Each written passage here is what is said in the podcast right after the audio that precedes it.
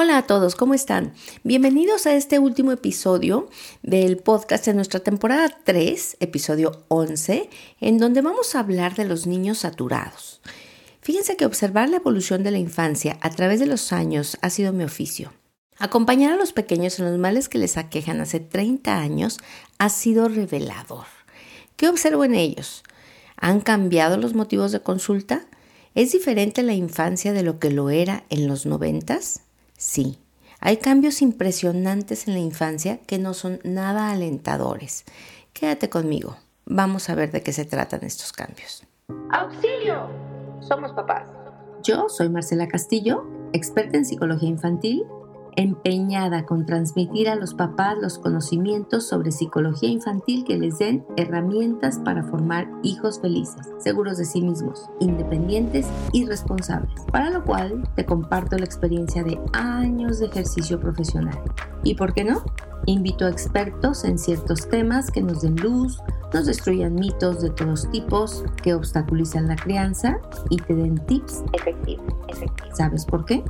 Porque ser papá es la labor más trascendente del ser humano. Y somos seres exitosos solo cuando vemos a nuestros hijos alcanzar el éxito.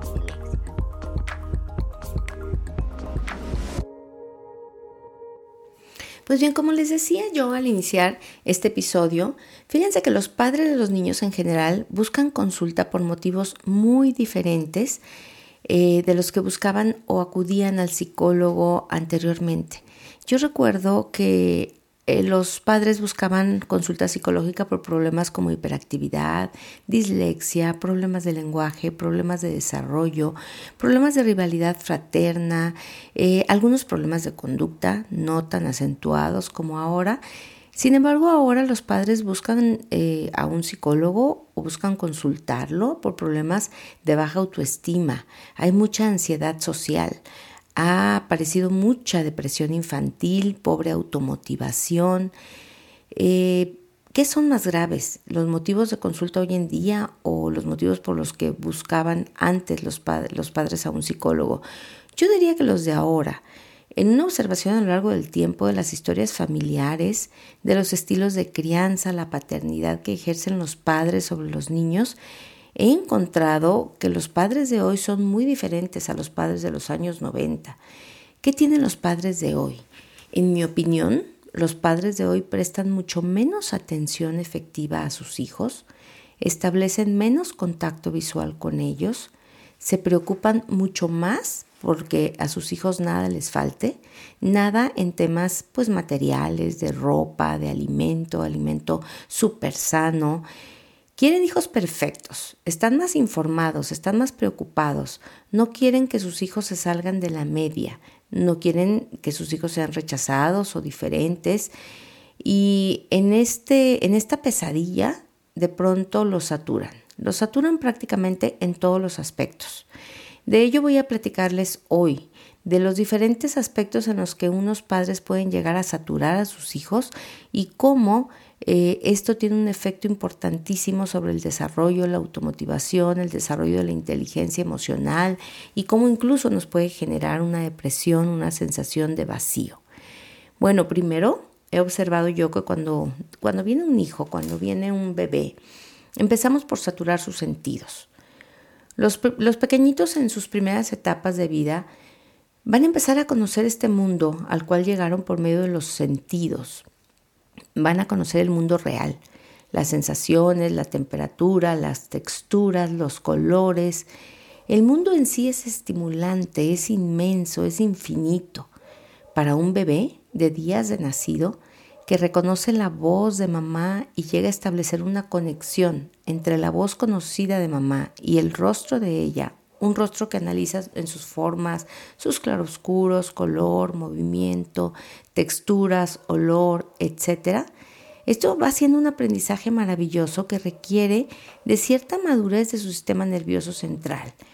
Y así cada uno de sus sentidos va a explorar en los primeros años el mundo real. El niño va a interactuar con un mundo atascado de experiencias, atascado ya de sensaciones, como el viento, la brisa, el vuelo de una mariposa, los rayos del sol, el olor de un alimento, la textura de un durazno, el pasto, el color brillante de una jacaranda, el sonido de la puerta cuando llega papá o la luz al atardecer. La actividad sensorial de un niño en estas etapas es muy intensa, es incansable. Y observando detenidamente a un pequeño en su primer contacto con estos elementos, un padre sensible se da cuenta de la inmensa emoción y felicidad que provoca cada una de estas experiencias, cada encuentro. El mundo cotidiano, el mundo real, le da al niño un paraíso infinito de posibilidades. Sin embargo, los padres empiezan a sobresaturar sus sentidos con móviles coloridos, música ambiental para las habitaciones, un exceso de material educativo estimulante con funciones complejas y especiales, sonidos grabados, colores chillantes que se encienden, y al hacerlo el pequeño pierde la oportunidad de contactar con el mundo real. Frenamos su iniciativa y su capacidad de descubrir la maravilla de la experiencia espontánea. El bebé deja de experimentar las cosas cuando las cosas ocurren y empieza a experimentar a placer, a controlarlas. Ya no se maravilla con el canto de un pájaro tras una ventana, pues un papá o una mamá accionan el botón para enseñarle el canto de un pájaro una vez, otra vez, otra vez y cuantas más quiere el niño en el momento en el que el niño quiera y con esto se pierde lo espontáneo. Con esto el niño aprende que las cosas suceden a su antojo, que no hay que esperar a que sucedan, que no hay que atrapar el momento en el que suceden, pues puede controlar perfectamente que sucedan o no ni qué decir de los niños que están en su etapa sensorial y los padres por controlar su movimiento y sus sonidos lo tienen quieto, calladito y les ponen en sus manos un iPad que le hipnotiza y le atrapa al tiempo que les aleja de experimentar con sus sentidos ese mundo real, esas cosas reales, ese contacto real. Y entonces pierden la capacidad de desarrollar habilidades mm, con los humanos, pierden la oportunidad de observar su entorno para autocontrolar su cuerpo, para desarrollar la imaginación, la paciencia, la calma, la tolerancia, la capacidad de espera, de estarse quietecitos sin nada en las manos, sin nada que entretenga mis sentidos de manera intensa. ¿Qué debemos hacer los padres para no sobresaturar los sentidos de nuestros hijos? Debemos de, debemos de tener más fe en que el mundo les va a dar a ellos todo lo que necesitan para estimular sus sentidos en el momento en el que sea necesario. Debemos de abrirnos al mundo real, a la experiencia real. Sobresaturamos también la decoración en nuestros niños. Hoy en día la decoración del cuarto de un pequeño es un tema mayor. Habrá que visitar docenas de tiendas de decoración de la zona, explorar profundamente en Internet las ideas de Pinterest, los consejos de un decorador experto, porque esto ha tomado una importancia desmedida. El tono que se le va a dar a la habitación de un niño, batallamos a veces por semanas, hacemos una encuesta semiprofesional entre amigos y parientes acerca de si lo indicado es el azul ópalo o el lavanda para el cuarto del niño. Concentramos por semanas la atención, dedicamos un exceso de tiempo a conseguir la colcha, las sábanas, los cojines, el tapiz, la cenefa en el tono exacto del color elegido. Y finalmente, ¿saben qué? Dejamos las habitaciones más como un modelo de revista de decoración que como un espacio seguro, práctico y cómodo para que lo habite un pequeño. Yo recuerdo nuestras habitaciones infantiles, que solían ser un espacio con dos camas, colchas iguales en el mejor de los casos, pero no era tan importante ni, tampoco imprescindible. A un lado descansaban nuestros tesoros que protegíamos de nuestros hermanos, también los protegíamos de la escoba. Yo no recuerdo tapetes combinados con cenefas, cojines excesivos, colchas de marca ni elementos delicados. Ese era nuestro espacio para experimentar para armar las batallas de soldados que eran derribados con una canica como proyectil o, como, para experimentar con plastilinas, colores. Teníamos la libertad de armar tiendas de campaña que duraban un verano entero, con una camada de Barbies que tomaban clases o un equipo de monos de peluche que estaban siendo atendidos en un hospital aquí o allá.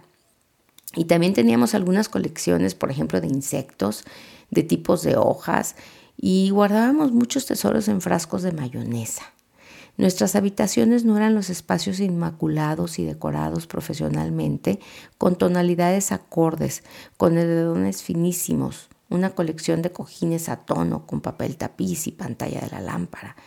En cambio tuvimos mamás relajadas, que nos dejaron experimentar, pegar pósters de uno que otro ídolo en la pared y así manifestar nuestras preferencias, nuestros gustos, nuestras pasiones. Nos dejaron recorrer las camas para una pijamada, jugar, experimentar en este espacio que sentíamos nuestro, dejando en ellos un toque personal. Cuando los niños no aprenden la importancia de esto, se tornan materialistas. El objeto se vuelve más importante que su función. Se concentran más en tener una habitación linda para presumir que en disfrutarla, en hacer suyo el entorno, en sentirse seguros y dueños de sus espacios. ¿Saben qué saturamos? Saturamos también su tiempo. La infancia es ocio, juego, ausencia de responsabilidades.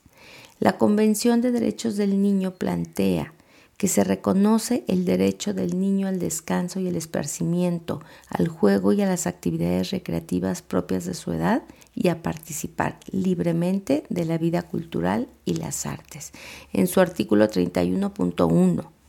Sin embargo, los niños de hoy pareciera que no tienen derecho al juego, la recreación, al tiempo libre. Em, ese juego en sí que no busca otro fin que el placer, el bienestar se va obstaculizando cuando los padres y las escuelas ponen tareas para que los niños ocupen su tiempo libre, de tal manera que les vamos manejando calendarios complejos y apretados con clases extras de fútbol, pintura, danza, cumón, arte, tenis, robótica, básquet y flauta.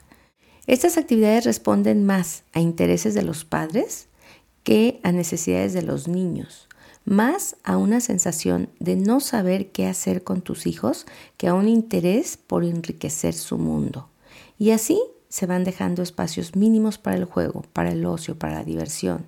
Y luego cuando les permites ese espacio de diversión, se los estructuramos nuevamente.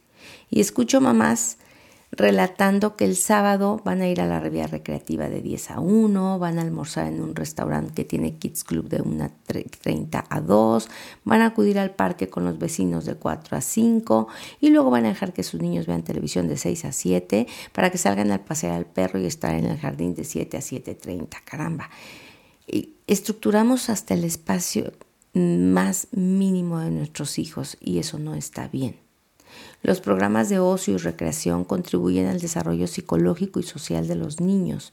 Todos los seres vivos, en especial en su infancia, se liberan del estrés por medio del juego, se asimila la realidad, se superan las emociones y se aprende a ser adulto por medio del juego. Si ellos no gozan de actividades no estructuradas de esparcimiento libre, van perdiendo esta oportunidad de liberarse del estrés, y la capacidad de guiarse espontáneamente según su inspiración, sus deseos, el interés en la construcción de su identidad social y personal, se les va a ir complicando. Se nos olvidó que los niños son ingenio puro, creatividad, fantasía y espontaneidad. Tratamos de estructurar perfectamente su tiempo y sus actividades, mientras que cuando se permite el ocio, surge la creatividad, se da la oportunidad para elegir actividades, para conocerse a, a sí mismo, para ejercer la libertad de ser. Los niños con agendas saturadas, además de que no pueden liberar el estrés por medio del juego, producen aún más estrés del normal, pues hay una desproporción entre las demandas ambientales y sus posibilidades de actuar. Los síntomas de estrés en los niños no son los mismos que en los adultos. Generalmente los niños cuando se estresan exacerban los periodos madurativos que están atravesando. Es decir, si están dejando el pañal se tardan más, si están reafirmándose lo hacen más, si están celosos con el hermanito lo celan más. Los niños, aunque ya hablen, no van a decirte, me siento muy estresado, me preocupa no cumplir con tus expectativas, me siento muy apurado todo el día, me preocupa que no tengo tiempo para tirarme en el piso. Ellos te van a decir, me duele la panza, me duele la cabeza, no quiero ir a la escuela. Pueden también presentar enuresis, hacerse pipí cuando ya no se hacían, tener pesadillas, tener miedo a la oscuridad, apego excesivo, disminución del apetito o pueden tener problemas como rebeldía, enojo continuo y constante. ¿Saben qué saturamos intensamente? Los saturamos de juguetes. La imaginación y la creatividad se desarrolla a partir de la carencia de un elemento.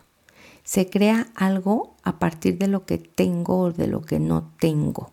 Un niño que tiene todos los personajes, todas las herramientas, todos los accesorios, no tiene la necesidad de crear, de experimentar, de imaginar en el mundo de la fantasía.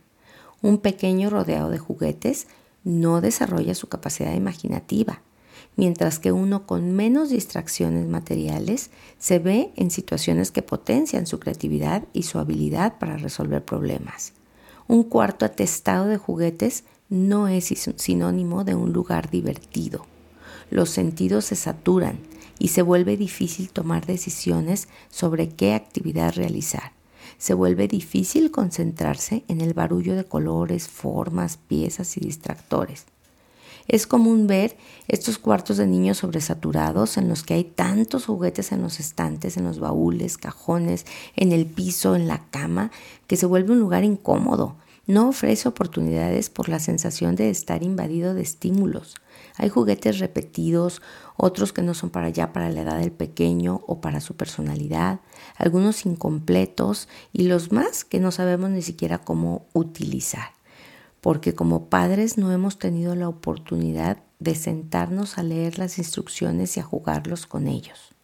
En mi consulta hay incontables ocasiones en las que los niños están disfrutando muchísimo un juego y me comentan, ay, este juego yo lo tenía, no sé dónde está. Nunca lo jugué porque no sabía cómo y ya no recuerdo dónde están las piezas. Los padres deben recordar la máxima de lo importante es el juego, no el juguete. Un juguete que no se juega es un tiliche que satura el ambiente. Los padres no tienen ni idea que por más de 20 siglos los niños se han entretenido a sí mismos con un cordel, una lata, cinco corcholatas, con el sonido del viento, con sus dedos forzando muecas, brincando obstáculos en el suelo, correteando insectos, haciendo una mano lo que hace la atrás.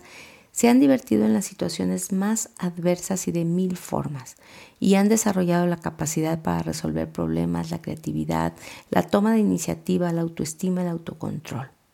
Sin embargo, hoy tenemos niños que repiten incesantemente, estoy aburrido, ¿a qué juego? Quiero hacer algo, ¿qué hacemos? Juega conmigo. En una habitación atestada de juguetes con un adulto que generalmente se ha dedicado a entretenerlo desde pequeño, a entretenerlo, mas no a jugar con él mas no a dejarlo que experimente el mundo, que explore, que se sienta en libertad, que se aleje gradualmente sintiéndose seguro para crear su propio juego, validando su independencia. Este adulto se ha mantenido demasiado cerca, vigilando o jugándole o advirtiéndole constantemente de la infinidad de los peligros, no te caigas, no manches, no desordenes, no rompas, no ensucias, mejor vente aquí, toma esto, hazlo de esta manera, hazlo del otro, mira, así se juega, te voy a enseñar. De ahí que el niño se vuelve pasajero de aventuras ajenas, en lugar de desarrollar su propia imaginación, y se vuelve dependiente del adulto para que este adulto lo entretenga o le juegue a él. Fíjense que un grupo de investigadores de la Universidad de Toledo en Estados Unidos han conseguido demostrar que el exceso de juguetes durante la infancia influye de forma negativa en la capacidad de concentración y en la creatividad de los niños. El estudio sugiere que cuando en su ambiente se les proporcionan menos juguetes, los niños pequeños disfrutan de periodos más largos de juego con cada juguete, lo que estimula un enfoque de exploración mejor y un juego más creativo. Les saturamos también de diversión. Hace tiempo que se le ha estado dando mucho más importancia a los objetos que a las celebraciones, a los regalos y a los adornos que a la Navidad y sus tradiciones, por ejemplo, al juguete que al juego, o a la fiesta en sí que al cumpleaños o que al cumpleañeros, a la caja que al contenido. Pareciera que los eventos en sí no son importantes o significativos, que no son suficientemente divertidos e interesantes y hay que agregarles un valor, un plus. Nos parece inconcebible que un niño no reciba regalos en Navidad y muchísimos, sin importar cuál fue su comportamiento durante el año. Se olvidó el sentido del regalo de Santa Claus que solo premia a aquellos niños que se han portado bien todo el año. Ya en realidad no importa cómo se ha portado. Ya da igual, va a recibir un montón de regalos. Esto causa una falla de credibilidad tanto en los adultos como en las tradiciones. Es el comienzo de una etapa de libertinaje, desobediencia y pocos límites por parte de los hijos. El colmo, me parece, cuando actividades tradicionalmente gozosas para niños han dejado de serlo porque los padres las han convertido en un teatro de adultos que con tal de vivirlos con una perfección propia de una producción de Hollywood, ponen a sus niños como meros títeres que a medias participan ansiosamente de la farsa las fiestas de cumpleaños. ¿Recuerdas tus mejores fiestas de cumpleaños? ¿Qué suele haber en una fiesta de cumpleaños? Un pastel, globos, comida, amigos, un festejado, que es la parte importante del evento, y diversión, mucha diversión. Los niños disfrutan lo que dominan. Una fiesta feliz es una fiesta que puede asimilar, comprender, en la que yo colaboré y la que viví, que disfruté cada uno de sus momentos y pude convivir con cada uno de mis amigos o con todos mis amigos en el grupo. Cuando el niño está en un ambiente eh, que le supera, donde no ve hasta dónde llega el salón de eventos, no conoce la mayoría de la gente que fue, no participó, porque es materialmente imposible, porque se rentó una casa productora prácticamente, y tampoco pudo participar ya en las actividades que se desenvolvían, porque pues eran muchas, o sea, había un taller de, de, cerámica, había un muago, había brincolines, había caballitos, había títeres, había chalala, pues el niño se estresa, no lo disfruta, no le produce una felicidad auténtica su propia celebración. Cuando los padres hoy en día se preocupan de, pero ¿cómo vamos a entretener a los niños? Y organizan fiestas infantiles que más parecen parques temáticos con elaborados disfraces, escenografía, un sinfín de actividades, juegos, talleres, como dije, comidas variadas, el mago, el show. El evento está muy tenso. El niño no tiene la capacidad de disfrutar este universo de actividades de diversión. Eh, como dije, eh, son demasiadas cosas y empieza a sufrir su propia celebración de cumpleaños. ¿Cuántas, vemos, ¿Cuántas veces vemos hoy niños atufados, enfadados, que no tienen la libertad de correr a jugar con su mejor amigo, eh, con una serpentina enredada en los pies que tienen ambos? Pues no, hay que llamarlo para que cumpla con el riguroso programa en el que discurrirá la fiesta. Hay que cumplir con la realización del vestuario, el peinado, las fotos, la recepción de los invitados, que participe en el show, que participe en cada uno de los ocho talleres contratados, los juegos, los brincolines, se tiene que fotografiar con amigos y familiares, la tan consabida piñata que ya habrá que romper, si se deja, porque ya no es de barro, las malditas piñatas, se te dan un montón en romperlas.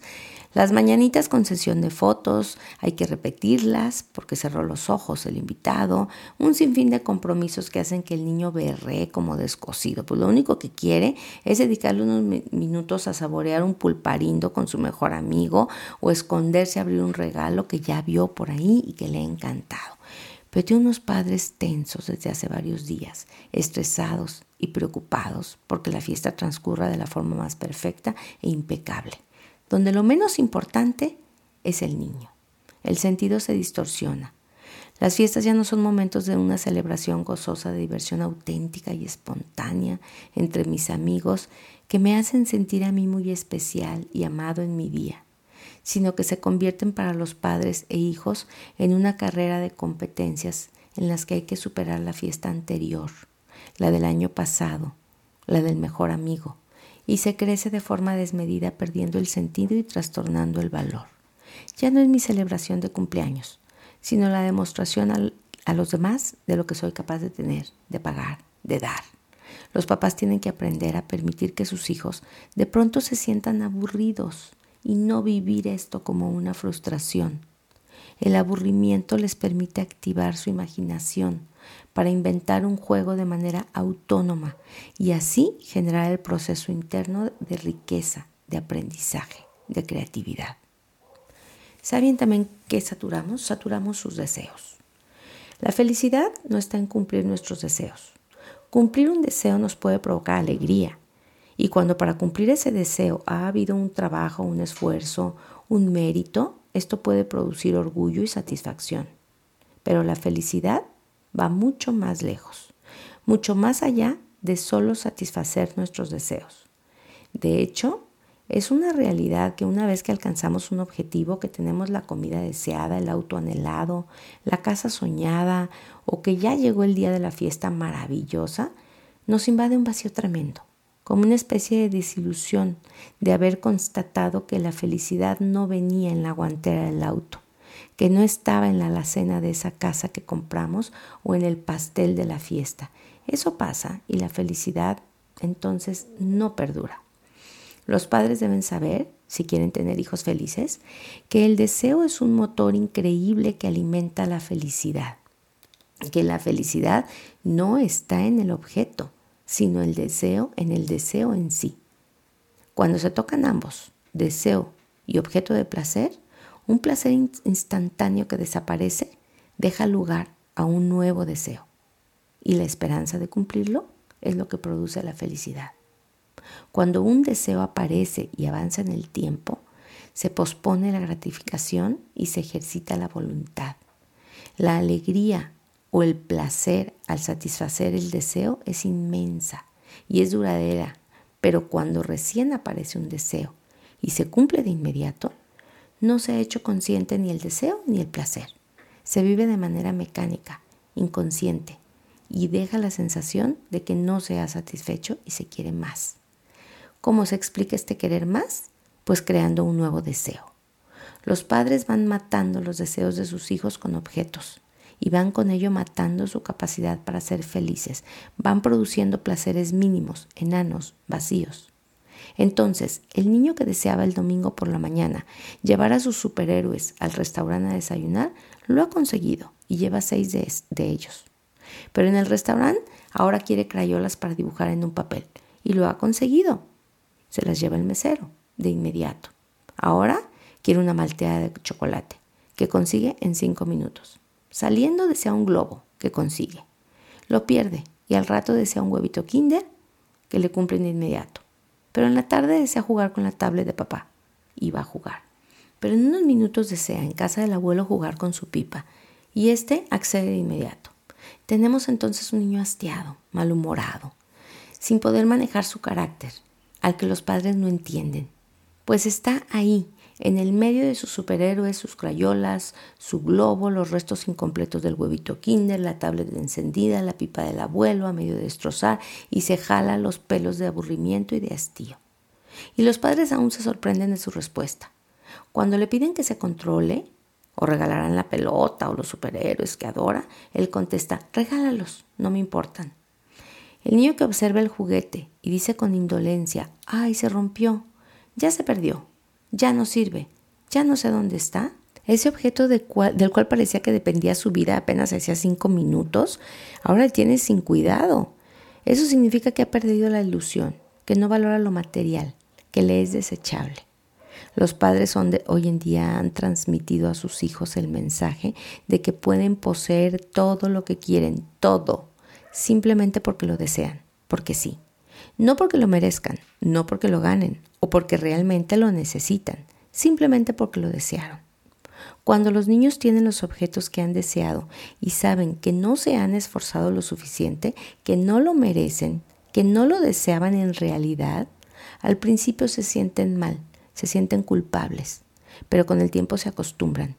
Se saben merecedores y reaccionan con hostilidad y tremenda frustración cuando ya no lo tienen, aún con la conciencia de que no lo merecen, de que no han luchado por él. ¿Cuántas veces he escuchado a padres que con el argumento de que quieren hijos felices les cumplen todos los deseos que estos tengan? Y lo único que logran es tener hijos saturados, tiranos, desmotivados y egoístas, que creen que merecen todo porque sí, y se desmoronan ante la más mínima negativa. Los niños no quieren cosas, los niños quieren tener deseos, no se los mates, no se los cumplas siempre, o todos, o de inmediato. Acompáñalos a luchar por sus deseos y a alcanzarlos por sí mismos. Esto explica la tan sabida felicidad de la clase media, en la que se cumplen los deseos después de un largo esfuerzo, de un ejercicio de voluntad, y si bien el placer es inmediato desaparece, la satisfacción en ellos va a permanecer por muchísimo más tiempo, porque ellos no son niños saturados, ellos son niños que han tenido un deseo y lo han pastorado durante el tiempo, que lo han observado y por lo tanto han ejercido una gran voluntad, una fuerza de voluntad, la han ejercitado con el tiempo.